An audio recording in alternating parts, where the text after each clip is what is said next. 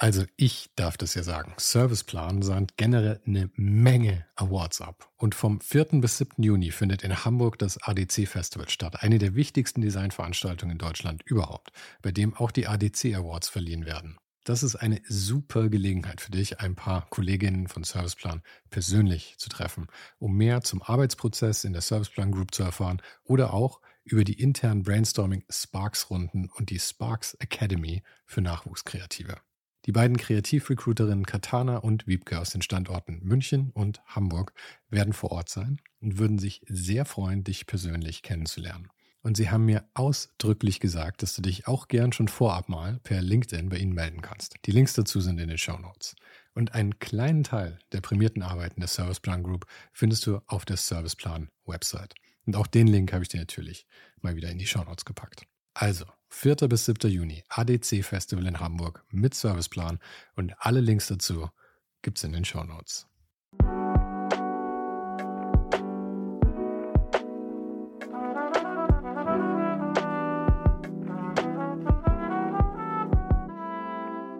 Mein Name ist Sven Saro und du hörst ohne den Hype Gespräche mit kreativen Menschen aus allen möglichen Bereichen und das eben ganz ohne den Hype, der sie sonst oft umgibt. Mein Gast heute ist der Fotograf Marco Justus Schöler. Wir hatten uns vor ein paar Monaten schon mal spontan auf einen Kaffee getroffen und das ist etwas, was Marco extrem gut kann. Neue Leute kennenlernen und Kontakte halten. Und ich habe das Gefühl, dass er das auch wirklich von ganzem Herzen gerne macht. Marco hat aber auch noch eine weitere Eigenschaft, die ich sehr schätze, und das ist die Tatsache, dass er keine Scheu davor hat, selbst Projekte ins Leben zu rufen. Denn das ist ja etwas, womit viele von uns immer wieder kämpfen. Die Sorge vor dem Scheitern, die Angst vor der vielen Arbeit, all sowas. Aber Marco macht einfach. Diesmal besuchte er mich in München und so unterhielten wir uns auf meiner Couch über Fremdschämen bei Fernsehspots, über die Vor- und Nachteile von analogen Portfolios, über die Rolle von Sympathie bei der Auftragsvergabe, über Schubladen, selbstinitiierte Projekte, seinen Podcast Picobello, Bud Spencer, ganz wichtig, über Workaholic sein, über Markus Projekte und seine Pläne für die Zukunft. Falls du den Podcast noch nicht abonniert hast, mach das jetzt gleich, damit du keine Folge mehr verpasst. Jede Woche ein Gespräch mit Menschen aus Design, Kunst, Fotografie und Kultur über ihr Leben und die Dinge, die sie gerade beschäftigen. Ach ja, und außerdem gibt es ja auch noch jede Woche den passenden Newsletter dazu. Fünf Tipps ohne den Hype. Und da verrät Marco diese Woche uns drei Dinge, die ihn gerade inspirieren. Und dann gibt es auch noch zwei Tipps von mir. Außerdem findest du da auch noch alle Infos zu dieser Folge und Links zu den Sachen, über die wir gesprochen haben. Der Newsletter ist kostenlos, also falls du ihn noch nicht abonniert hast, Schande über dein Haupt, jetzt wird's aber Zeit. Das Ganze gibt's auf ohne den Hype.substack.com und da findest du auch das Archiv mit den Tipps von all den Gästen, die bisher mitgemacht haben. Und wer schon länger zuhört, weiß vielleicht, auf patreon.com slash svensaro kannst du mich und die Show mit ein paar Euro im Monat unterstützen. Und Supporter bekommen da sogar auch noch den Bonusteil meines Gesprächs mit Marco über seine Tipps für den Newsletter als exklusives Bonusmaterial zu hören. Die Links zu Patreon und zum Newsletter findest du natürlich, wie immer, auch direkt hier in der Beschreibung dieser Folge. Und jetzt wünsche ich dir viel Spaß mit Marco Justus Schüler.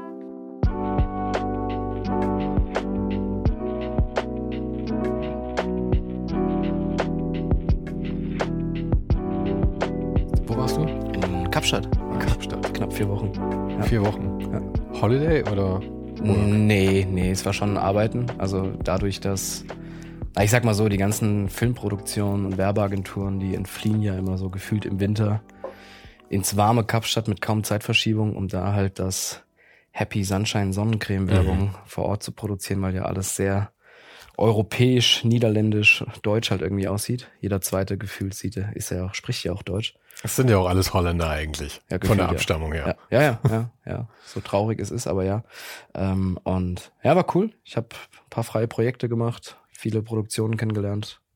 Einfach mal ein bisschen Sommer im Winter, sagen wir so. Aber das war dann quasi wirklich vier Wochen arbeiten oder hast du irgendwie zwei Wochen Arbeit gemacht und zwei Wochen dann Nee, immer so mehr oder weniger Montag bis Donnerstag durchgeackert.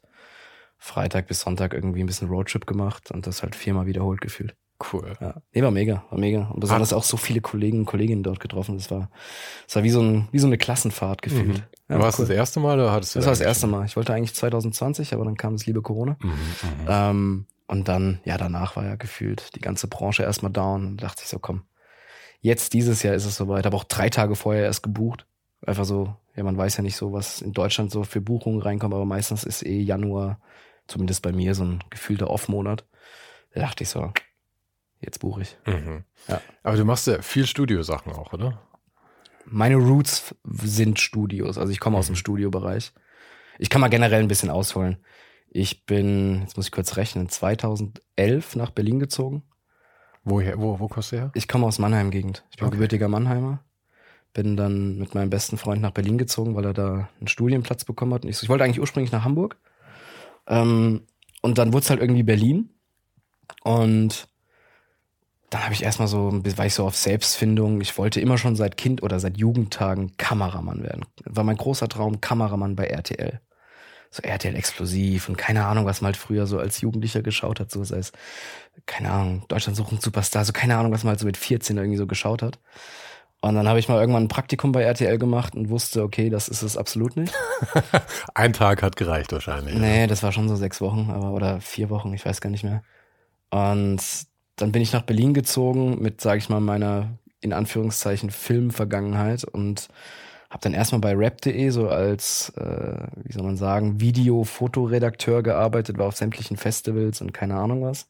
Und dann dadurch hat sich so, dann habe ich viele Musiker im Port, in Anführungszeichen Portfolio gehabt.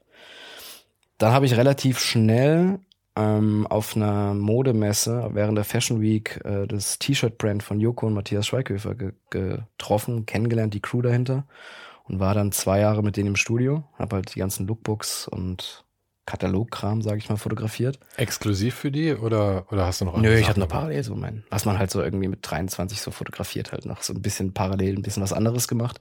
Aber dadurch kam ich dann so voll in die Entertainment-Richtung, habe dann irgendwie ja, die ganzen Pappenheimer, die halt meinem Portfolio sind, ne, irgendwie kennengelernt. Und dann dadurch kam ich zu meinem ersten Agenten in Köln. Da habe ich meine erste Repräsentanz gehabt. Der hat mich dann so voll irgendwie, ich glaube, in drei Monaten hat er mich durch 50 Agenturen irgendwie geballert, so Mappenterminmäßig. Dann wusste ich auf einmal, okay, das ist die große Werbelandschaft. Dann hab ich, bin ich so voll mit, mit ins kalte Wasser gesprungen mit Werbung. Und Werbung war in dem Sinne früher schon sehr studiolastig. Aber warte mal ganz kurz, wenn du durch 50 Agenturen durchgeschleust wirst, ja, mhm. dann geht's nur darum, dass sie dich überhaupt mal kennenlernen oder geht's da jedes Mal um einen konkreten Job?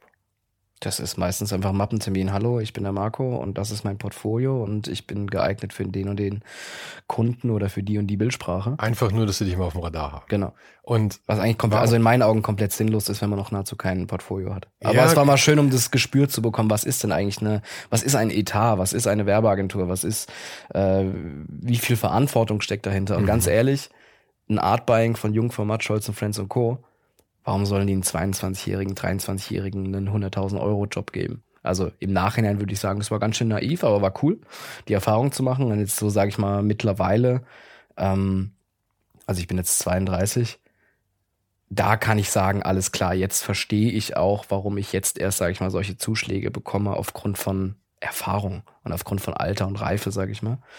Aber ja, meine Ursprünge sind Studio und jetzt sage ich mal so seit fünf Jahren bin ich viel öfter an drehbegleitenden Shootings, also an TVC-Sets, international für irgendwelche Filmproduktionen. Und da ist halt sau oft on Location, Outdoor. TBC? TVC, TV-Commercial. TV-Commercial. Also okay. alles, was du in den zwischen deinen Jeremy's Next Topmodel in der Werbung siehst, ist nur TVCs. Ich habe ja ich habe, ich hab, also nicht, dass ich nicht eine Menge Scheiß schaue, aber ich schaue alles seit Jahren nur noch auf Streaming oder früher habe ich mir immer das ganze Zeug runtergeladen dann irgendwie. Aber ich habe meinen Fernseher, also das Ding hier hat auch keinen Fernsehanschluss, ja. Ja, ich, ich gucke auch keinen, ich gucke nur Streaming. Das letzte ja. Mal, dass ich wirklich Fernsehprogramm hatte, war um 2005 rum, glaube ich. Und ich habe neulich ja. mal wieder irgendein, irgendein äh, Fernsehcommercial gesehen und mir stellen sich sofort die Nackenhaare auf. Das, wenn man mhm. da nicht mehr dran gewöhnt ist, ist das so Fremdschämen Deluxe einfach. Ja. Aber man kennt es ja auch so ein bisschen von, keine Ahnung, Sky oder YouTube vorne dran, die Ads. Mehr oder weniger läuft da genauso viel Budget rein wie für ein 30 Sekunden im TVC, also zu Primetime. Ja, ja. Ist ja das Gleiche. Ja. Stellenweise. Aber auch, aber auch bei YouTube habe ich YouTube Premium, damit ich mir das ich nicht auch, mehr anschaue. Ich auch YouTube Premium. ja. Aber oftmals, oftmals hast du ja keine Ahnung, wenn jetzt irgendwie Join oder weiß ich nicht, was mal eine Serie guckst oder so, dann hast du ja oftmals auch so irgendwie Einspieler, wo du denkst, also gerade am Set ist total lustig, weil ich sag mal, die Technik ist ja ganz egal, ob du jetzt 8K für Fernseh-TVC drehst oder für YouTube oder für TikTok. Es wird ja eh in allen Formaten dann zugecroppt und Mhm. ist schon krass, so wie früher mehr oder weniger alles für äh, früher war auch die Einschaltquote im Fernsehen ganz anders. Ne? Mittlerweile streut sich ja das komplett durch Internet und Fernsehen so gemischt. Und aber der Anspruch ist halt überall der gleiche. Und die Kosten sind auch überall gefühlt die gleichen. Klar, TVC kostet nochmal für Fernsehen nochmal um einiges ein bisschen mehr. Aber In der Produktion auch, meinst du? ah, ja klar, ja. Warum? Weil ich meine, das, wie du sagst, Naja, technisch TikTok, ist es ja dasselbe, oder? Technisch ist es dasselbe, aber TikTok hast halt einen sieben Sekunden oder Hm. fünf Sekunden. Okay. Länger ist ja die Aufmerksamkeitsspanne nicht und stellenweise TVC, weiß nicht, geht so im Schnitt 30 Sekunden so. Okay, aber das heißt, es geht wirklich um die Zeit, weil du kannst wahrscheinlich ausrechnen, Ja. Budget pro Sekunde oder sowas. Genau, Oder? wahrscheinlich, ja. Also da bin ich, müsste man jetzt irgendwie einen Producer fragen, der weiß wahrscheinlich das auf die Millisekunde wahrscheinlich so einen Preis oder pro Szene, pro Cut etc. Aber ja, es ist schon sehr crazy, besonders wenn du dann denkst, ja, okay, dann bin ich jetzt irgendwie sieben Tage in Lissabon unterwegs und danach sind es irgendwie sieben, sieben Sekunden. Und Mhm. man denkt so crazy, da wurden Millionen für ausgegeben für jetzt irgendwie eine TikTok-Tanz-Challenge. Ist mal ganz blöd gesagt.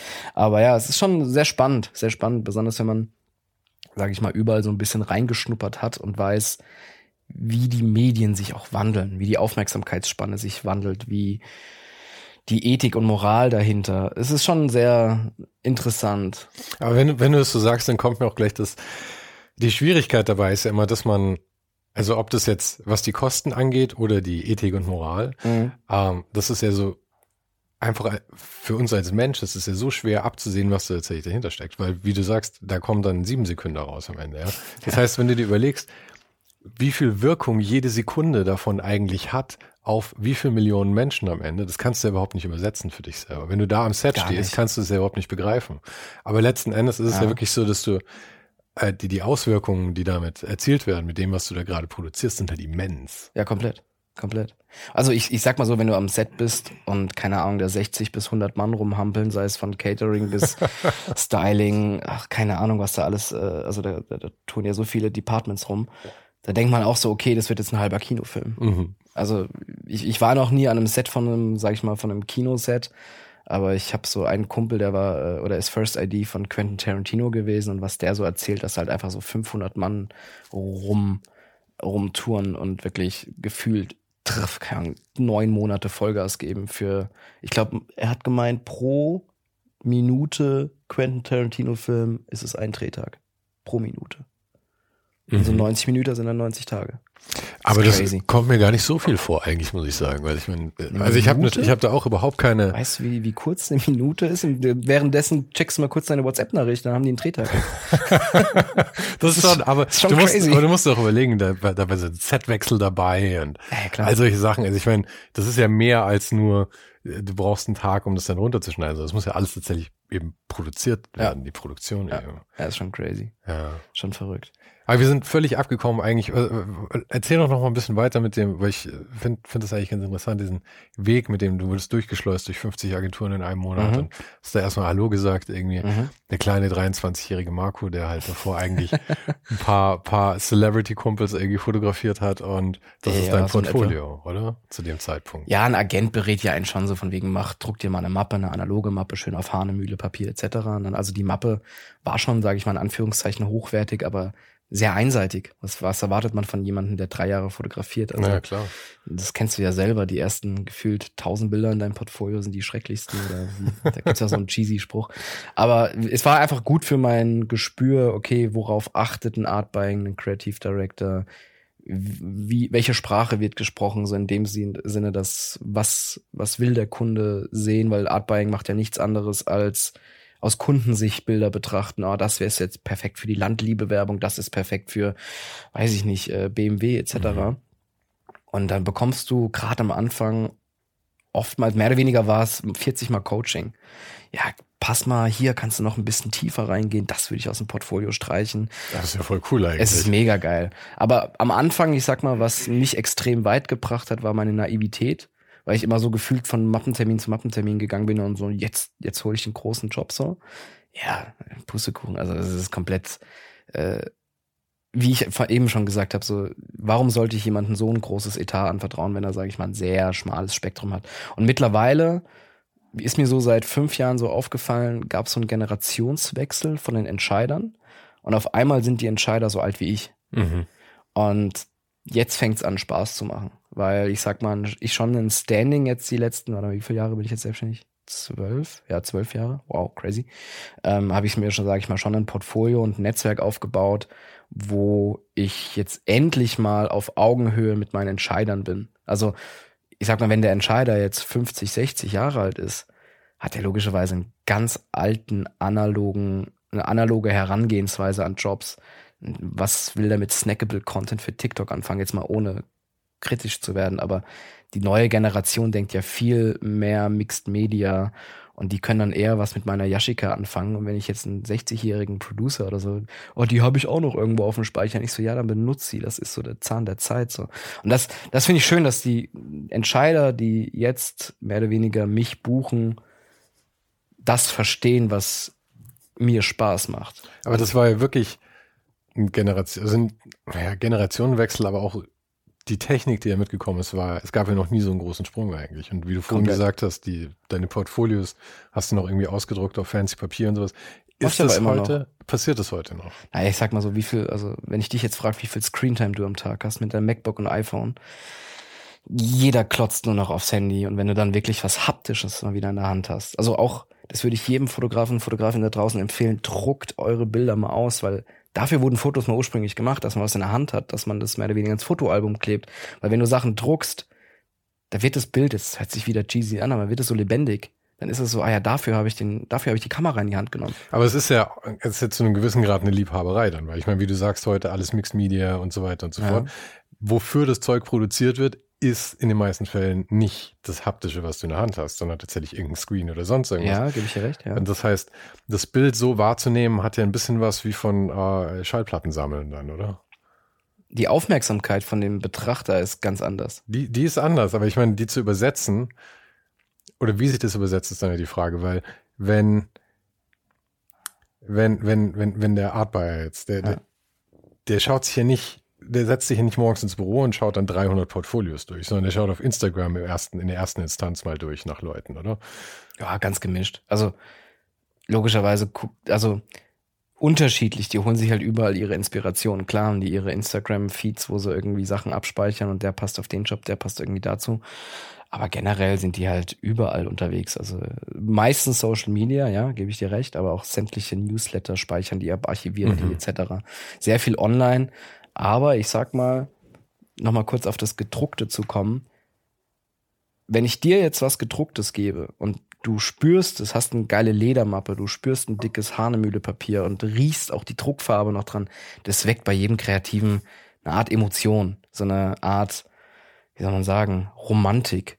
Und jeder denkt dann, jeder hat dann mal wieder endlich Konzentration, weil wenn ich jetzt ein iPad in die Hand drücke mit irgendwie geilen Retina-Bildschirm Swipe, Swipe, Swipe, Swipe. Jeder hat ja gefühlt dieses Swipe, Swipe instinktiv in seinem Daumen drin. Und wenn du was gedrucktes vor dir hast, dann guckst du mal ein Bild eine Minute an. Und dann kann man dazu was erzählen. Ich habe mal den Test gemacht und habe mal wirklich jemanden irgendwie ein iPad-Portfolio, da, da, da swipen die durch, als ob's Tinder wäre. Mhm. Das ist halt so gefühlt in, in unserer äh, iPhone-DNA, dass man halt schnell was wegswipet. Also wie schnell scrollst du durch Instagram Stories? Zack, zack, zack, ja, zack, zack. Soll ich, dir mal, soll ich dir mal die größte tragische Geschichte meines Lebens erzählen vielleicht? Oh Gott. Ich lese so wenig physische Bücher mehr. Ich lese alles auf dem Kindle, mhm. aber ich lese relativ viel. Dass ich irgendwann hatte ich mal wieder ein Buch in der Hand und ich wollte zum Umblättern, habe ich auf die Seite gedrückt von dem Buch. es ist passiert. Oh, das ist echt traurig. Es war wirklich hart. Es war wirklich hart. Es ist passiert. Aber ähm, es ist halt einfach einfach Gewohnheit.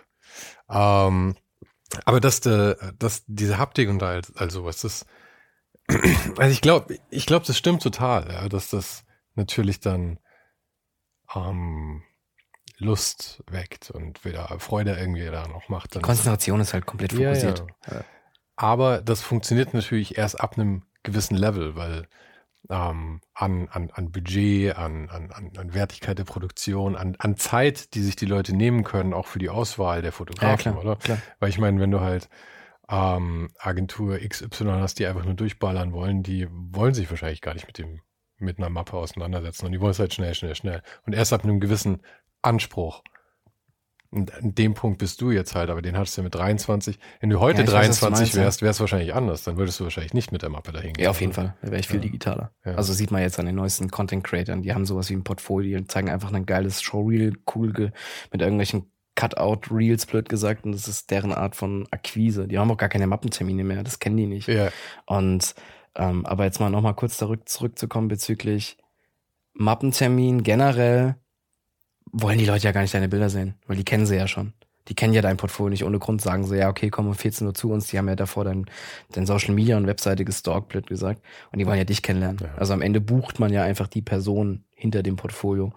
Und da geht's einfach nur so, okay, harmonieren wir, passt es, vertraue ich dem irgendwie einen Etat an.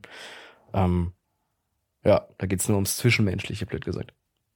Ja, das ist ja auch ein Faktor, der, glaube ich, häufig vergessen wird. Der, der manchmal auch vielleicht ein bisschen unfair wirkt. Weil nur weil du gute Fotos machst, kriegst du keine guten Aufträge. Und ich würde sagen, Mhm. solange du ein gewisses Qualitätslevel erreicht hast mit deiner Fotografie oder mit deiner, mit dein, mit deinem Design oder mit deiner Kunst oder mit was auch immer, ähm, geht's mehr um die Person als um die Arbeit letzten Endes. Weil die Leute wollen, müssen mit dir zusammenarbeiten wollen. Ich glaube 70, 30 Personen, Persönlichkeit und also ich glaube ein Grundniveau brauchst du.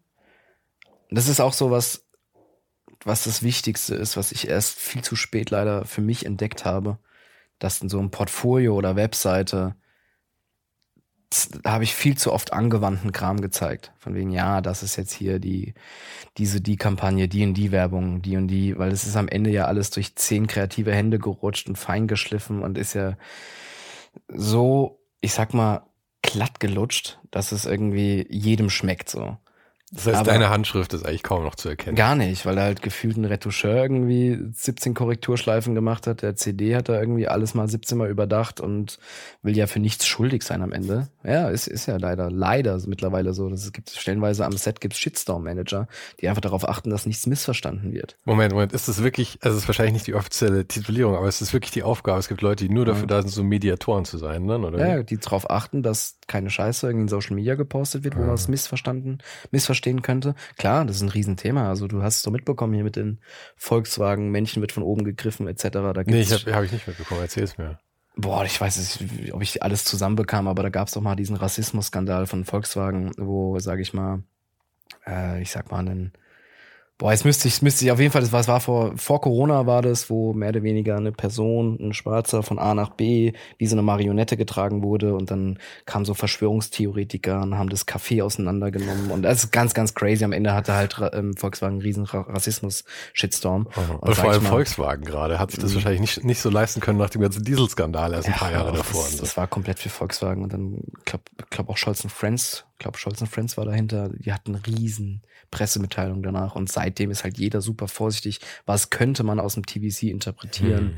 Wer läuft von wo durch ein Bild und was, wie ist im Hintergrund alles gestaged? Also schon krass. ich ich finde es ja schon manchmal auch schwierig, weil häufig, also manchmal gibt es natürlich auch Dinge, die sind einfach schlecht kommuniziert und Mhm. ähm, schaffen dann vielleicht auch ein falsches Bild, so wie das da jetzt gesagt wurde. Ich kenne den exakten Fall jetzt nicht, deswegen will ich da gar nichts zu sagen, aber ich sehe schon immer die Gefahr dadurch, dass man, wenn man jetzt eben so, so Shitstorm-Manager dann da hat quasi, Das ist wahrscheinlich einfach ein Key Account Manager, der darauf achtet. Ja, ja. Vermute ich jetzt mal. aber die Gefahr ist ja, und das sehe ich, also ich sehe schon, dass es tatsächlich ein bisschen heute passiert, dass alles so, äh, es wird immer so darauf geachtet, alles möglichst äh, so zu machen, dass man nirgendwo aneckt. Und das formt eine Gesellschaft ja dazu, dass sie nur noch extremer reagiert, wenn mal was aneckt eigentlich. Ja, ist schwierig. Ist ein super ethisches Thema. Aber nochmal kurz, weswegen ich darauf hinkam. Ich habe irgendwie sehr, sehr, sehr lange angewandten Kram gezeigt, der halt fein geschliffen war, blöd gesagt. Und irgendwann meinte mal irgendein Kreativer aus Hamburg zu mir, Marco, zeig mal die Sachen, die dich wirklich persönlich inspirieren. Kann auch mehr oder weniger was komplett abgefahrenes, artiges sein, weil wenn es dich inspiriert, ist die Chance da draußen, dass es ungesehen ist und das, weil am Ende so ein Kreativdirector oder ein Artbuying sieht tausende Bilder. Sie screen nur den ganzen Tag Logos, Bildsprachen, Moodboards, Pinterest, Behance, alles screen die den ganzen Tag 24-7 blöd. Und wenn du was Ungesehenes machst, was dich selber inspiriert, dass, es, dass du da im Hinterkopf bei jemand bleibst, ist viel realistischer als jetzt eine Corporate-Landliebe-Kampagne. Außerdem solltest du ja auch die Sachen zeigen, die du machen willst, letzten Endes. Weil du wirst ja, Ja. letzten Endes für das engagiert, was du da zeigst. Das heißt, die Leute erwarten das von dir. Ja. Das heißt, wenn du nur die Sachen zeigst, von denen du weißt, die kamen bisher gut an, langweilen dich aber eigentlich, wirst du in Zukunft auch nur Zeug Genau. machen, das dich langweilt. Ja. Wenn ich jetzt irgendwie zehn Pro-Athleten äh, fotografiere, werde ich in den Extremsport gebucht. Wenn ich jetzt zehn freie Strecken oder Commercials über BMW, Audi und Mercedes mache, dann bekomme ich den neuesten Volkswagen-Pitch. Ist ja, ist ja automatisch so. Und da sollte man auch selber immer wissen, okay, gerade bei freien Projekten, fotografiere das, was dich einfach selber super krass motiviert und inspiriert. Weil dafür wirst du dann am Ende idealerweise gebucht. Ja. Und es ist ja auch so, dass, ich meine, du und ich, wir mhm. machen ja, und viele von den Leuten, die das hier hören, machen ja absoluten Luxusjob. Unser Job per se ist schon Luxus. Wir haben uns ausgesucht, was wir machen wollen. Wir haben das gemacht. Ist aber auch ein Bullshit-Job. ja, ja, natürlich. Ja, keine Frage. Aber es ist halt absoluter Luxus. Ja, also wir, und ich finde immer, wenn man schon den Luxus hat, sich im Prinzip auszusuchen, was man machen will. Ja. ja wenn man dann am Ende des Tages nach Hause geht und sagt, oh, heute war madig und ich habe keinen Bock, morgen in die Arbeit zu gehen, dann hast du dein ganzes Leben verschwendet. Weil dann mach was anderes. Ja. Dann mach einfach was anderes. Weil die meisten Leute haben nicht den Luxus, sich das auszusuchen. Und wenn du ihn hast. Du meinst Leute im Angestelltenverhältnis? Ja, oder auch einfach, also in was für einem Verhältnis auch immer, auch vielleicht manche Freiberufler, aber die halt vielleicht in irgendwas reingewachsen sind und, und dann ich meine, wie sind wir dazu gekommen? Ich meine, du und ich, unsere Eltern waren zumindest vielleicht nicht arm. Also ich, oder, oder du hast zumindest irgendwie, bist irgendeine gute Stelle bekommen, dass du irgendwie einen Nebenjob machen konntest, der dich finanziert hat oder sowas. Aber das ist ja alles schon Luxus. Das ist ja alles super. Ja, ja komplett. Und ich, ich finde es auch immer scheiße, wenn dann, wenn es dann immer heißt, ah, man sollte irgendwie ein schlechtes Gewissen für haben, weil man irgendwelche Vorteile hatte. Das ist so ein Scheiß. Ja, wir sollten alle das geilste Leben ever haben. Ja, das sollte eigentlich ja, das Ziel wahr. sein. Schon mal. Und dann sollten wir es aber auch ausnutzen. Dann sollten wir auch das Beste draus machen. Ja, wir sind schon sehr privilegiert. Also jetzt ich hasse, das, ich hasse das Wort so sehr, weil das so belastet ist mittlerweile. Ja, ja, gebe ich dir recht, aber generell unser Job bringt uns überall hin. Ja. Wir sind super viel am Reisen. Wir hängen mit so vielen, also ich, also ich lerne so viele interessante Menschen, kennt du ja genauso. Also sei es von Extremsportler, Schauspieler, keine Ahnung was. Und das ist schon crazy, was, was, was der Job einen ermöglicht. Und deswegen sage ich jetzt einfach mal privilegiert. Aber es ist schon krass, ja. Es ist, macht ja. Spaß. Aber genau deswegen, glaube ich, ist es halt auch so wichtig, dann in seinem Portfolio die Dinge zu zeigen, die man eigentlich machen möchte, damit man Komplett. das dann halt auch mehr, mehr bekommt in der Zukunft. Komplett. Ja. Du musst einfach andere Leute inspirieren und eine, das Wichtigste ist, dass man in eine Schublade gesteckt wird. Das funktioniert nee. eh nicht anders. Du kannst eh machen, was du willst. Du wirst reingesteckt. Nur im Idealfall formst ja, du ein bisschen mit, welche Schublade es ist. Ja, genau. Weil, weil, weil wenn du alles anbietest, also es gibt ja auch Kollegen, Kolleginnen von mir, die machen Stay Life, die machen Food, die machen Porträt, People, Hochzeit, Babybauch und keine Ahnung was. Und am Ende denke ich, ja, du kannst fotografieren, aber was, was, was, wer bist du und was machst du? Mhm. Also wohin möchtest du? Ja, aber ich habe ja einen Kunden, der bucht mich da und ich habe auch einen Kunden da, das will ich jetzt beides irgendwie unter einem, ja, ich so, ja, ist ja alles schön und gut, dann macht ihr aber einen, vielleicht einen alten Ego oder weiß ich nicht was. Das ist immer sehr schwierig und wenn du halt gesagt ey, ich bin der Portrait-People-Fotograf, der das und das macht, dann bist du in der Schublade drin. Und dann, wenn die Leute irgendwas auf den Tisch bekommen und eine Kampagne irgendwie, äh, einen Pitch irgendwie gerade haben, dann denken sie im Idealfall an dich, weil du im Hinterkopf in irgendeiner Schublade reingedrückt wurdest. Ja, ja. Und die muss wichtig. man, das muss man halt dann auch äh, embracen quasi, dass man, dass man in dieser Schublade ist, wenn einem die ja. Schublade dann auch gefällt. Aber ich glaube, also gerade am Anfang, ich meine, wir haben jetzt so ein immer wieder den 23-jährigen Marco rausgezogen. Und ich meine, das ist ja auch, ja. das ist ja so eine interessante Zeit, weil du stehst am Anfang, du hast eigentlich eigentlich noch keine Ahnung von irgendwas. Mhm. Du hast auch noch keine Ahnung, was dein eigenes Potenzial ist. Du weißt noch nicht genau, wie es funktioniert. Du weißt nicht, wo du hin willst. Und du wüsstest auch nicht, wie du dahin kommst, wenn du es wüsstest, wo du hin möchtest. Eigentlich. Ja, wäre langweilig. Ja. ja. Ähm, aber da muss man dann halt einfach, einfach experimentieren. Und da ist ja dann, glaube ich, auch viel Angst dabei zu sagen, wenn ich jetzt, aber wenn ich jetzt der, der Extremsporttyp bin, ja, mhm. dann entgehen mir so viele andere Aufträge. Und das ist halt so ein, so ein Missverständnis dann. Das, das ja, aber am ja. Anfang, glaube ich, sehr einfach entstehen kann. Ja, ist halt immer schwierig, weil wenn du jetzt, sag ich mal, der Extremsporttyp, der irgendwie in den Alpen aufgewachsen ist und nur irgendwie äh, in Boardshorts irgendwie im Sommer und blöd gesagt Flipflops rumrennt, dann bist du vielleicht in der Schublade, okay, der macht eh nur Extremsport aber vielleicht wärst du auch der perfekte Landliebe-Fotograf. Hm. Oder vielleicht hast du ein super krasses Auge und Zwischenmenschlichkeit für Hochzeitsfotografie. Hast du eigentlich irgendwie einen Landliebe-Deal, den du gerade pushen musst? Absolut gar nicht. Ich habe auch keine Ahnung, wie mein Hinterkopf auf Landliebe kommt. Aber wenn dann, wenn dann möchte ich einen Cut, ja. Vielleicht hm. kriegen, vielleicht kriegen sie jetzt Sponsor für die Folge oder so. Ja, wäre geil. Landliebe. Aber äh, nee, keine Ahnung. Ich kann auch, äh, was gibt's denn noch Leckeres? Äh, nimm zwei. Weiß ich nicht. Ich kann jetzt alles hier. Nimm äh, zwei. Meine Güte, existieren die überhaupt noch? Ich glaube schon, oder? Ja. Weiß ich nicht. Ich habe keine Ahnung. Oder Actimel kann ich auch sagen. Oder weiß ich nicht was. Ähm, ja, wahrscheinlich ist es eh alles derselbe Mutterkonzern am oh Ende. Oh Gott. Aber ich glaube, Actimel ist Danone. Ist ja auch egal. Äh, wo waren wir denn stehen geblieben? Wo waren wir stehen geblieben? Ähm, du bist durch die Agenturen gerutscht. Du hast, äh, bist dann so in die Schublade, bei den Schubladen eigentlich. Ja, damals habe ich so, sage ich mal, gerade viel, viel Studio gemacht. Dann habe ich, warte mal, lass mich mal ein bisschen zurückspulen. Dann habe ich, glaube ich, proaktiv Celebrities angeschrieben. Habe so irgendwie mehrere Male mit Reinhold Messner zusammengearbeitet. Hab dann, ah, das war ganz geil. Das war für mich auch so der erste Meilenstein. Äh, da habe ich mir ein Team zusammengestellt aus Praktikanten. Da dachte ich so, ja, ich brauche jetzt mal irgendwie ein bisschen Manpower. Habe irgendwie meinen ersten zwei Praktikanten bei mir ins Wohnzimmer gesetzt, blöd gesagt. Äh, Fun Fact, der eine Praktikant ist jetzt seitdem mein fester Assistent, der ist immer noch bei mir. Und dann meinte irgendwann mein Praktikant, der Alex, ey Marco, hat irgendwie in der Mittagspause irgendwie auf Facebook irgendwelche Compilations von Bud Spencer angeguckt, wie irgendwie Bud Spencer in einer Minute gefühlt 20 Leute umklatscht. So. Mhm. Der so, ey, den müsstest du mal fotografieren, der ist doch eine Legende. Ich so, boah, ja, das war auch so gefühlt meine Kindheit. Und keine 20 Minuten später hat Alex mir die Telefonnummer von seinem Sohn rausgestalkt, weil der eine Filmproduktion in Rom hat für irgendwelche Telenovelas irgendwie. da habe ich den Sohn halt wirklich einfach ganz, ganz normal angerufen und habe so gesagt, so, ey, ich bin deutscher Fotograf, ich würde gerne deinen Vater fotografieren. Der so, ja, ich bin gerade am Set, ich melde mich heute Abend. Und abends hat er zurückgerufen, so, ja, wann passt es dir denn? Aber einfach frei fotografieren. Ja, frei fotografieren. Mhm.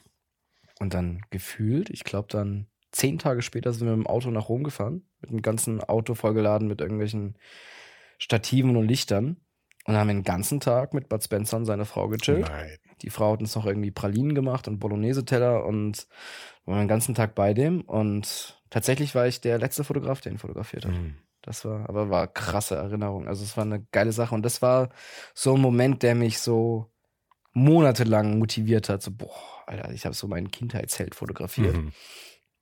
Und danach fing es so an. Ah, genau, dann kam der, das jetzt sind wir im Jahr 2014, 15 rum.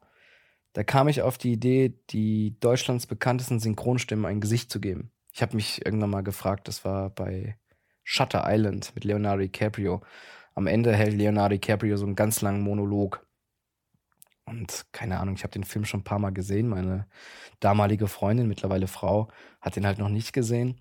Und keine Ahnung, war ich halt irgendwie am Handy daddeln und habe halt irgendwie WhatsApp oder keine Ahnung was. Und dann habe ich nur die Stimme von Leonardo DiCaprio gehört und dachte, wie sieht der Sprecher eigentlich aus? Wie sieht der Sprecher hinter Leonardo DiCaprio aus? Und wenn man Leonardo, Leonardo DiCaprio Synchronsprecher raus äh, googelt, dann kommt der liebe Gerrit Schmidtfoss.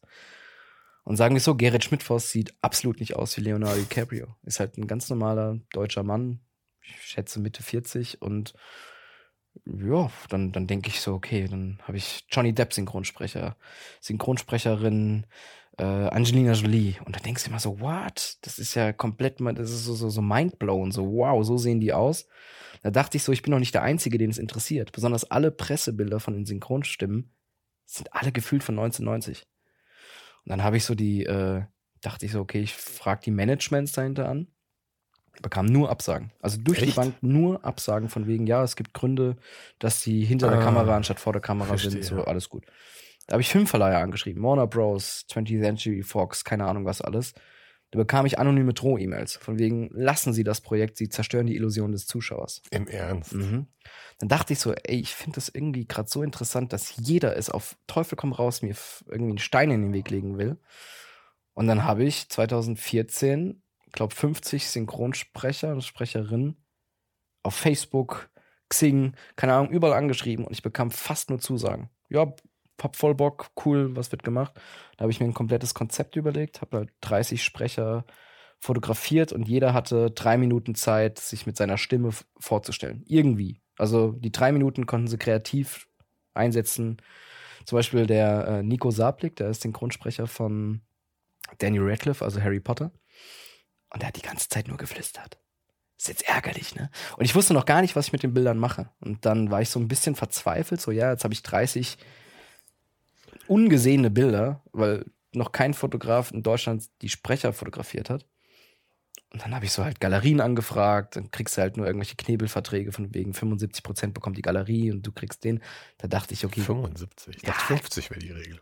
Ja, keine So. Ahnung, vielleicht waren es auch 50. Aber ähm, war mir trotzdem, besonders, wer kauft sich einen Print von einem fremden Synchronsprecher? Ja. Dachte ich mir dann auch so am Ende. Und dann ein sehr, sehr guter äh, Freund von mir, der Dennis aus der Heimat, ist, sage ich mal, ein Marketing-Genie. Der sagte so, ja, lass daraus eine öffentliche Ausstellung machen, so im öffentlichen Raum. Da haben wir irgendwie Lufthansa und Deutsche Bahn angeschrieben und Deutsche Bahn hat uns das irgendwie wirklich wie aus den Händen gefressen. Da haben wir da, dazu sogar eine äh, Ausstellungsagentur gegründet. Mussten wir halt aufgrund von Juristik.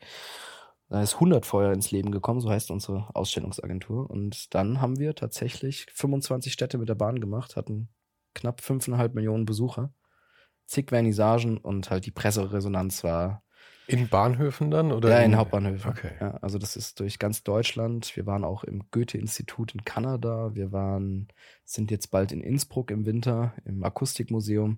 Also es ist schon crazy, die Resonanz. Und besonders es tourt halt immer noch, weil es halt so zeitlos ist. Und das Konzept war so, du siehst halt ein fremdes Gesicht. Und unten drunter hast du ein Tablet mit Play und halt irgendwie einen Kopfhörer. Ähm, es war schon interessant, weil das ganze Erlebnis ging so eineinhalb Stunden, halt perfekt für den wartenden Passagier der Bahn, wenn sie mal wieder Verspätung hat. Was natürlich nie passiert. Na, natürlich nicht, natürlich nicht. Äh, und ja, es war schon ganz crazy und das war so ein bisschen mein medialer Push in Deutschland aufgrund von, ich glaube, ich habe 120 Interviews gehalten das diesbezüglich und war halt gefühlt im Landauer Abendblatt bis hin zu BBC News, also es war schon komplett crazy und das war 2016 war dann hat die Tour begonnen und dann dann war so ein bisschen mein Break-Even-Point, wo es ein Selbstläufer war. Seitdem bin ich auch sehr dankbar für, äh, Anführungszeichen, kennt man mich. Ich finde, das hört sich immer so arrogant an, aber das war so, war so schon so ein Punkt, wo ich dachte, so, boah, geil, das war jetzt endlich dieser Punkt. Dann habe ich auch in der Zeit einen neuen Agenten bekommen und ja, mit dem arbeite ich jetzt immer noch eng zusammen und seitdem kann man da auch mal ein paar Sachen absagen und, sage ich mal, das Portfolio so oder die Jobs sich so legen, dass sie einem Spaß machen, ohne sich zu verbiegen. Mhm. Das war so der, der Punkt, so ab 2016, wo ich dachte, ja geil. Dann dazwischen kam noch Corona. Während Corona habe ich auch, äh, seitdem sind wir Podcast-Kollegen, habe ich auch einen Podcast gegründet, Picobello. Picobello. Da reden wir über Film- und Fotoproduktion, also Hagen und ich. Ja, und seitdem ist es so ein bisschen bei mir so eine Mischung aus Fotografie, Produktion, Podcast, Ausstellung. Seitdem bin ich so ein Hybrid aus, aus allem und jongliere halt meine 24 Stunden so hin, dass es mir am meisten Spaß macht und ich irgendwie mich nicht überarbeite. Aber es ist ja auch eine total wilde Konstellation dann jetzt, oder? Weil du hast ja davon Teile, die werden irgendwie sehr gut bezahlt, Teile, die werden überhaupt nicht bezahlt, aber irgendwie Mhm. ist alles so ein, am Ende halt ein Produkt Marco dann. Ja, ich sag mal, das kennst du ja wahrscheinlich, einen Podcast zu monetarisieren ist sehr schwierig und besonders wenn du es monetarisierst, dann fühlt es sich auch einmal wie Arbeit an. Also bei dir fühlt es sich wahrscheinlich wie Arbeit an. Ich, Hagen und ich wollten mit dem Podcast eigentlich so ein bisschen ein freies Projekt machen, wo man mal so ein bisschen journalistisch Sachen aussprechen kann, die man, die halt in E-Mails mit Kunden jetzt nicht so wirklich äh, auszusprechen sind, blöd gesagt. Also da probieren wir halt so über die Sonnen- und Schattenseiten von der ganzen wunderschönen Werbewelt zu sprechen. Äh, und dann gibt's halt auch Jobs, wo du halt gefühlt 30 Tage mit beschäftigt bist und auf Produktion international bist und wo andere Sachen währenddessen auf der Strecke bleiben, klar. Aber es ist auch überall so zwischen Money, Money Job und ja, so Soul Job, blöd gesagt, wo du halt freie Projekte machst, die dich halt wieder inspirieren und äh, ja, äh, inspirieren und voranbringen. Das, das ist übrigens immer die Krux hier, wenn wir in der Wohnung aufnehmen. Die Kuckucksuhr, die Was macht mich jedes Mal fertig.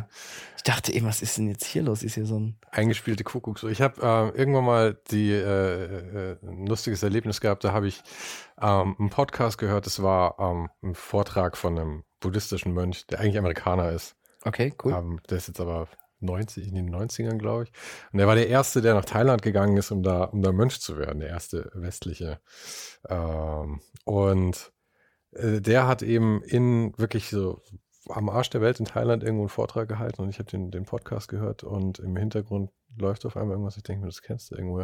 Und das war exakt dieselbe Aufnahme. Er hat eine Kuckucksuhr da hängen mit exakt demselben, der Ach, exakt was. derselben Aufnahme. Ich habe auch gedacht, ich bin im falschen Film. Das war in Thailand. ja, der war in Thailand, ja, genau. Crazy. Ja, ja. Okay. Ja, da siehst du mal, das ist äh, wahrscheinlich irgendeine chinesische Fabrik, die diese ähm, Schwarzwälder Kuckucksuhren wahrscheinlich Ah. produziert mit derselben Aufnahme nach überall hindern. Ähm, aber du hast ja, ich finde, oft ist es ja so, da fragen sich die Leute irgendwie, ah, warum hat jemand Erfolg und warum nicht? Und ähm, wir haben es ja vorhin schon gesagt, also die Qualität deiner Bilder ist ja wirklich nur ein Faktor letzten Endes deines Erfolgs oder für jedermann. Ja. Ähm, und ich meine, du hast halt dann, äh, A, du bist offensichtlich sehr geneigt, einfach mal Sachen zu machen. Also ob's Bud Try and Error. ja, aber auch, ob, auch, sich, auch sich irgendwie verletzlich zu machen, Bud Spencer anzuschreiben, könnte auch eine fiese Absage kommen oder so. Ja, viele? Leute haben da einfach Angst. Das sagst du, aber viele Leute Ja, haben da, glaube ich, ja. sehr stark Angst vor. Nee, da muss man sich befreien von. Ja, da, dann ähm, hast du natürlich auch eine Persönlichkeit. Du, ich glaube, du setzt dich halt auch einfach mit jedem hin und quatscht einfach sofort und versuchst Ja. auch nicht groß irgendwas zu projizieren. Das kommt dir dann auch sehr entgegen. Ja. Und ähm, all solche Sachen kommen dann halt alle zusammen. Ich glaube, das ist dann der letzten Endes, also ich will deine Fotos nicht runtermachen, aber das ist natürlich Nee, nee, der größere versteh's. Aspekt letzten Ja. Endes für den Erfolg Komplett. als die Fotos am Ende dann. Komplett. Also ich glaube, das Wichtigste ist das Netzwerk. Also das weißt du ja genauso wie ich. Also ich habe locker mit 40, 50 verschiedenen Personen am Tag Kontakt. Das heißt jetzt mal irgendwie alles Gute zum Geburtstag oder äh, ich bin bald in München, wollen wir uns auf ein Käffchen oder Bierchen treffen oder weiß ich nicht was. Also ich bin mit so vielen Leuten in Kontakt und das Meinst du 40 bis 50 ist wirklich eine realistische Zahl? Wenn es bei mir 10 sind, ist es, glaube ich, viel und mehr könnte ich, glaube ich, emotional nicht handeln. Also ich habe so meine fünf bis acht, mit denen ich jeden Tag intensiven Kontakt habe. Das Okay. heißt jetzt irgendwie hier Dennis von 100 Feuer, mein äh, Ausstellungskumpel, Hagen vom Podcast, dem und dem Kumpel, den, den Kollegen, meinen Agenten. Also ich habe schon so meine fünf bis acht, mit denen ich jeden, oder fünf bis zehn, mit denen ich jeden Tag ausnahmslos Kontakt habe. Mhm. Und dann kennst du doch, dann hat einer ein LinkedIn irgendwie Geburtstag, schreibst du alles gut und dann schreibt er zurück, wie geht's dir denn? Ja, cool, lass mal bald wieder treffen, geil. Dann hast du irgendwie mit fünf Leuten beruflich Kontakt, weil irgendwie eine Kampagne gerade ansteht. Dann ist da eine im Sabbatical oder Vaterschaftsurlaub, dann schreibt man, ey, wie läuft's in Thailand? Und du kennst du doch, so ein bisschen Smalltalk hin und her, Ja, geschreibe, aber mal ich- kurz ich- Videocallen. Das schon, aber ich finde es eine interessante ähm, Übung, sich mal zu überlegen, wie vielen Leuten man am Tag wahrscheinlich so durchschnittlich Während. Corona habe ich den ganzen Tag nur Videocalls gehalten. Ja. Die- Also während den Lockdowns. Während Und- alle irgendwie in Call of Duty im Gulag irgendwie aktiv waren, war ich halt so, ich habe locker mit 20 Leuten am Tag Videocalls gehalten. Mhm. Weil ich dachte so, wir, wir haben alle Zeit. Ich Ja. habe stellenweise mir ein Konzept überlegt, wie kann ich neue Kreative über Videocalls kennenlernen, um einfach die Zeit ansatzweise sinnvoll zu nutzen, ohne irgendwie, Aber du hast einfach Chips. mit den Leuten dann. ja, ey, die Ja. hatten doch eh alle Zeit. Mhm. Und keine Ahnung, habe ich halt so einen Jogginghosen-Call irgendwie, keine Ahnung, wie ich es genannt habe damals. Und einfach irgendwie mit Kreativen, einfach irgendwie habe ich mir überlegt, wie kann ich einen Zoom-Bildschirmübertragung machen und habe mir dann so ein Online-Portfolio zus- zusammengestellt. Und die Leute hatten endlich mal Zeit. Weil wenn du jetzt irgendwie mit einem hohen kreativen Kreativdirektor von einer Etatagentur oder so Major-Agentur aus Hamburg, da hast du vielleicht zehn Minuten. Und dann ist er im Kopf schon wieder im anderen PPM und keine Ahnung wo.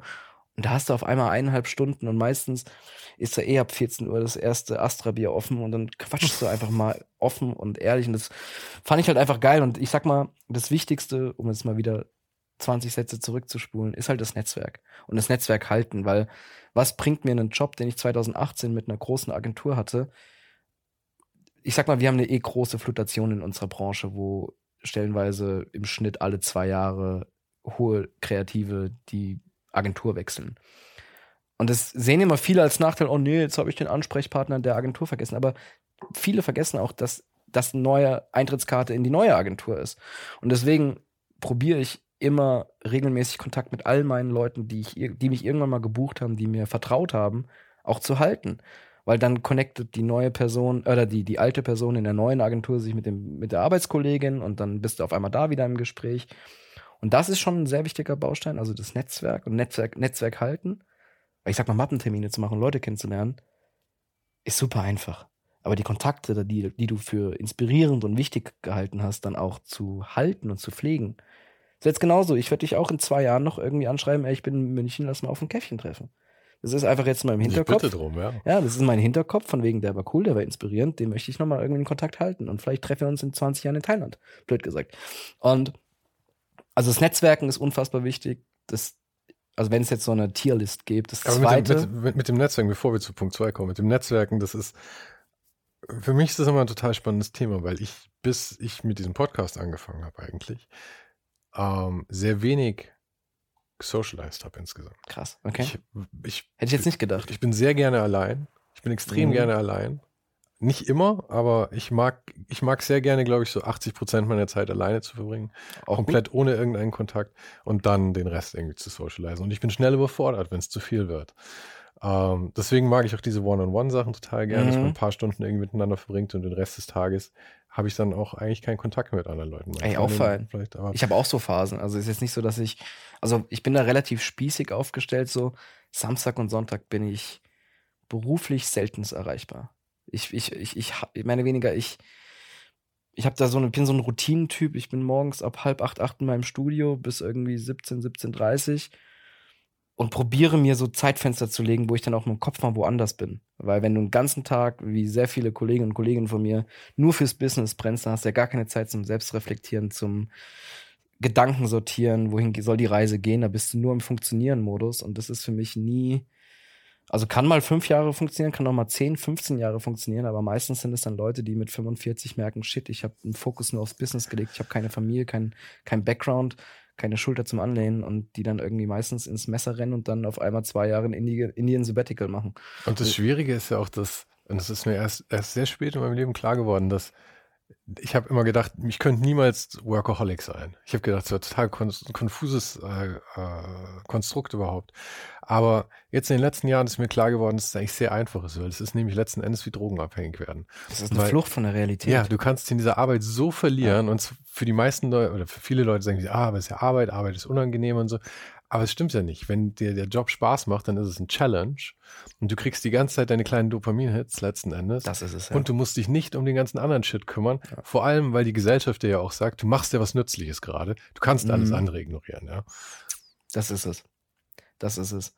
Und es ist auch sehr, sehr, sehr schwierig in unserer Branche, gerade in der Werbung, wenn irgendwann deine Extrameile, die du gehst, das heißt, als Angestellter in einer großen Agentur irgendwie, hast du eigentlich um 18 Uhr Feierabend, aber bleibst gerne noch für den nächsten Pitch und für den nächsten Kunden bis 21 Uhr, weil dann gibt's ja kostenlos Pizza. Mm, lecker, lecker. Und dann irgendwann ist es normal, dass du bis 21 Uhr machst. Und das genauso auch als, als, als Freelancer oder als externer Dienstleister ist es doch genauso. Dann ist es irgendwann ganz normal, dass du das PPM kostenlos machst, dass du auf Location Scouting mitkommst. musst mir noch mal kurz sagen, was PPM ist. Diese, die Pre-Production Meeting. Ah, das ist sehr also der Videocall oder der, das Treffen vor einer großen Kampagne, wo alles, wirklich ausnahmslos alles besprochen wird. Selbst äh, wenn jetzt, wenn wir jetzt hier in dem Zimmer einen, einen Shot drehen würden, dann ist da hinten besprochen, ob die blaue Tasse da steht Ja. oder 10 Zentimeter weiter rechts. Es ist, wird- auch, es ist auch wichtig. Ich habe äh, ich hab, ich hab häufig Fotoshootings gehabt in meinem, meinem äh, amateurhaften Style, in dem ich das immer gemacht habe, wo ich am Ende an die Flasche rausretuschieren musste. Ja, genau. Und da Ja. wird halt alles besprochen, um halt keine Missverständnisse, um keine fremden Produkte, um Farben mit Styling etc. Es es wird halt alles auseinander. Ja, aber nur noch mal kurz zurückgespult. Also Netzwerken ist super wichtig. Genau. Und Punkt zwei. Punkt zwei ist für mich Zuverlässigkeit. Das heißt, nicht irgendwann nur einmal die Woche E-Mails checken und irgendwie für den Kunden dabei sein, Deadlines einhalten, äh, pünktlich sein, respektvoll sein. Also das heißt nicht, dass du immer der Höflichste sein musst, aber halt irgendwie auf einer Ebene mit einem Kunden oder Agentur arbeiten, weil oftmals, ich sag mal, wir arbeiten in einer Branche, wo sehr viel Freigeister leben und arbeiten und ich kenne auch Kollegen, die stellen halt erst ein Quartal später eine Rechnung, weil sie es einfach voll komplett verballert haben. Vielleicht bin ich da irgendwie zu viel BWLer in meinem Kopf, aber ich finde, das gehört alles zum sauberen Ablauf dazu, dass man pünktlich die Bilder abgibt, dass man für den Kunden immer irgendwie mehr oder weniger im Nachhinein auch nochmal eine Extrameile geht, dass man, also Extrameile in dem Sinne, ja, ein halbes Jahr später, ey, wir brauchen das Bild noch in dem Format, kannst du es nochmal so blöd gesagt. Aber dass du halt immer da bist, in deinen regulären Arbeitszeiten, ähm, dass du pünktlich bist, dass du zuverlässig bist. Und das gehört alles zum Branding dazu. Alles klar, der, ist, der, der, der hält den Kontakt, der ist zuverlässig.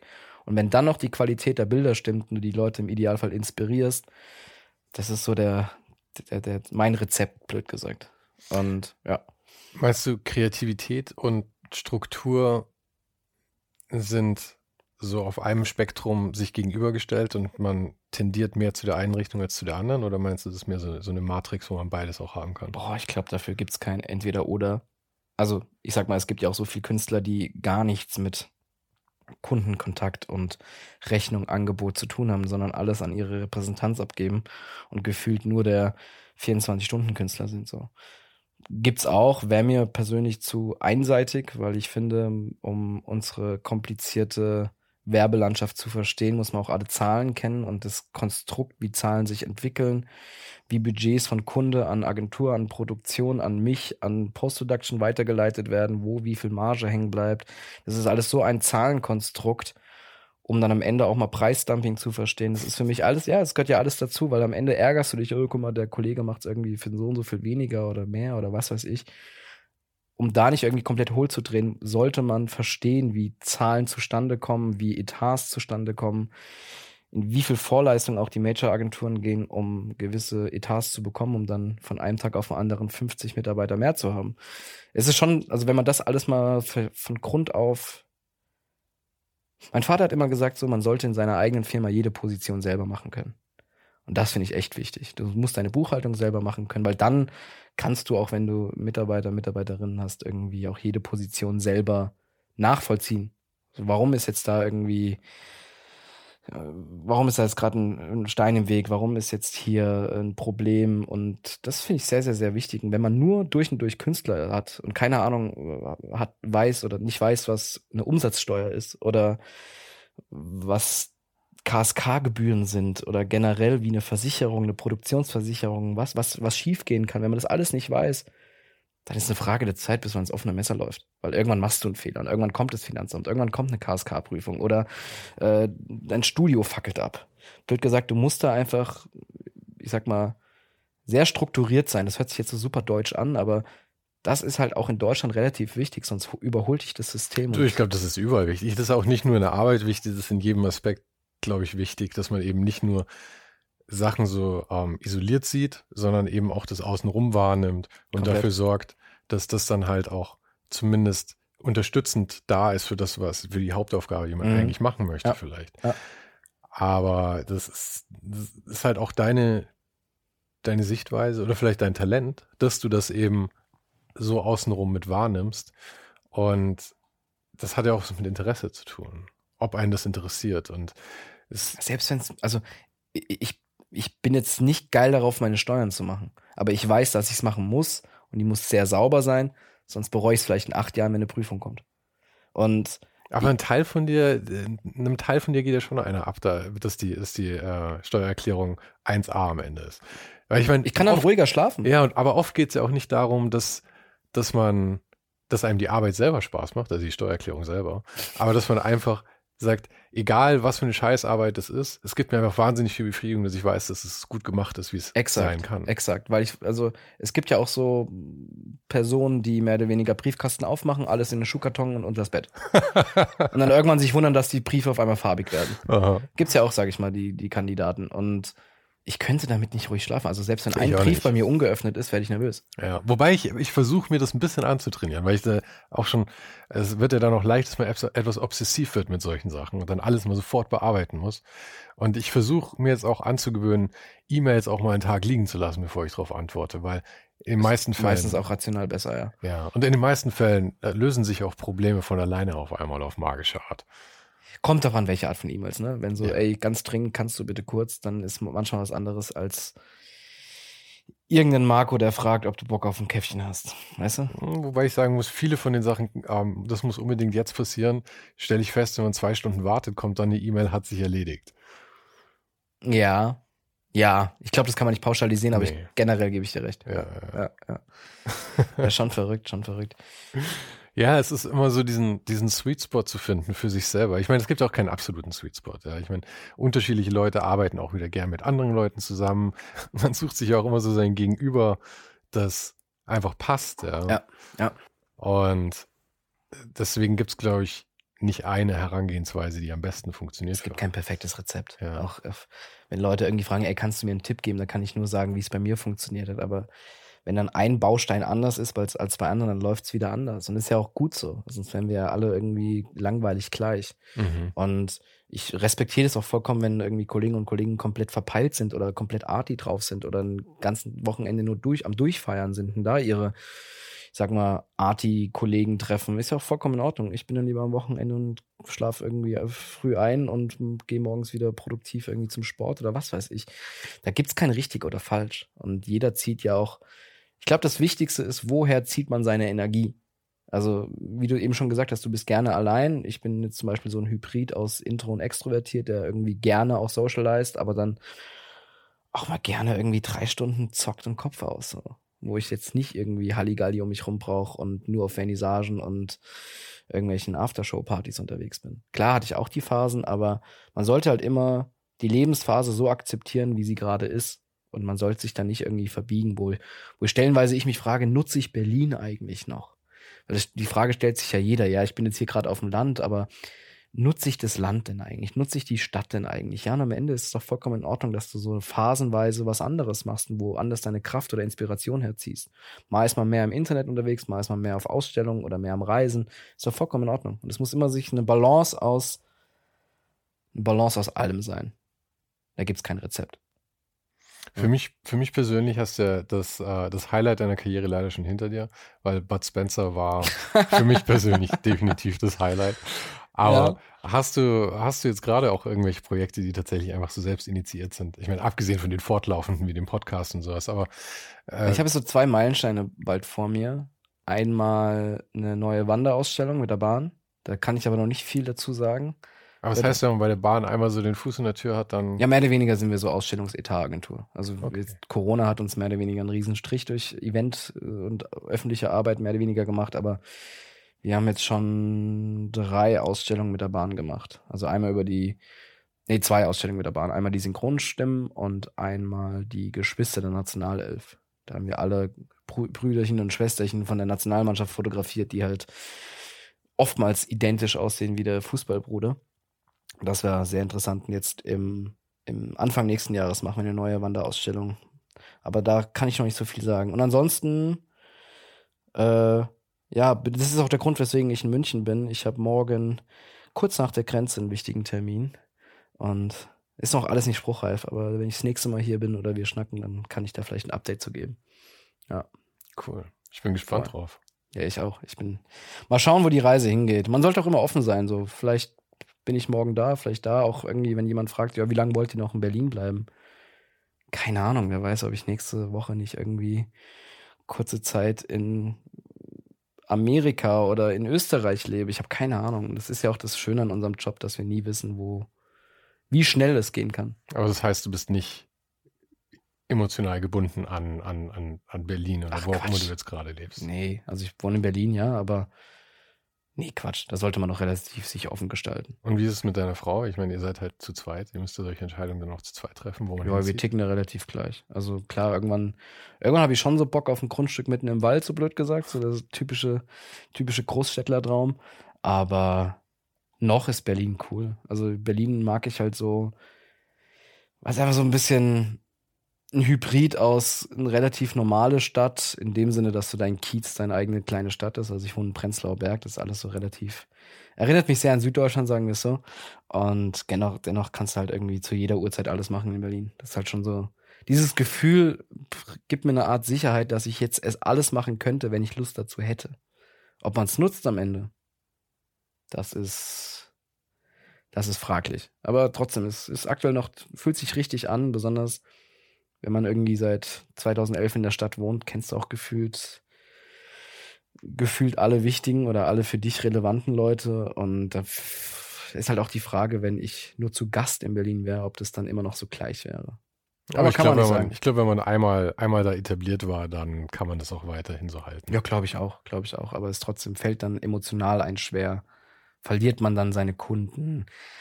Wenn man nicht mehr, sage ich mal, blöd gesagt, auf allen wichtigen Vernissage-Events ist, dann verlierst du dein Gesicht in dem Sinne, dass die Leute dich vergessen. So dieses Schnelllebigkeit in unserer Branche ist, auch sehr mit Angst gestrickt, vergessen zu werden. Was ja auch okay ist, weil dann kommt die nächste Generation und was weiß ich und vielleicht sind wir bald eh alle vergessen, weil AI kommt und weiß ich nicht. Also das ist ja alles noch eh sehr fraglich, wie die nächsten zehn Jahre in unserer Branche aussehen. Ja. Danke, dass du vorbeigeschaut hast. Für mich ist es immer extremer Luxus, wenn, wenn ich nicht äh, sechs Stunden mit der Bahn irgendwo hinfahren muss, sondern wenn, wenn Jetzt jemand mal zu, mir dir, ne? kommt. Ne? Ja, danke schön für die Einladung, hat mich sehr gefreut. Mal was anderes, mal auf der gegenüberliegenden Seite zu sitzen. Und äh, noch entspannter, dass wir es so entspannt bei dir auf der Couch machen. Yeah. Vielen lieben Dank. Danke Dankeschön. Dir.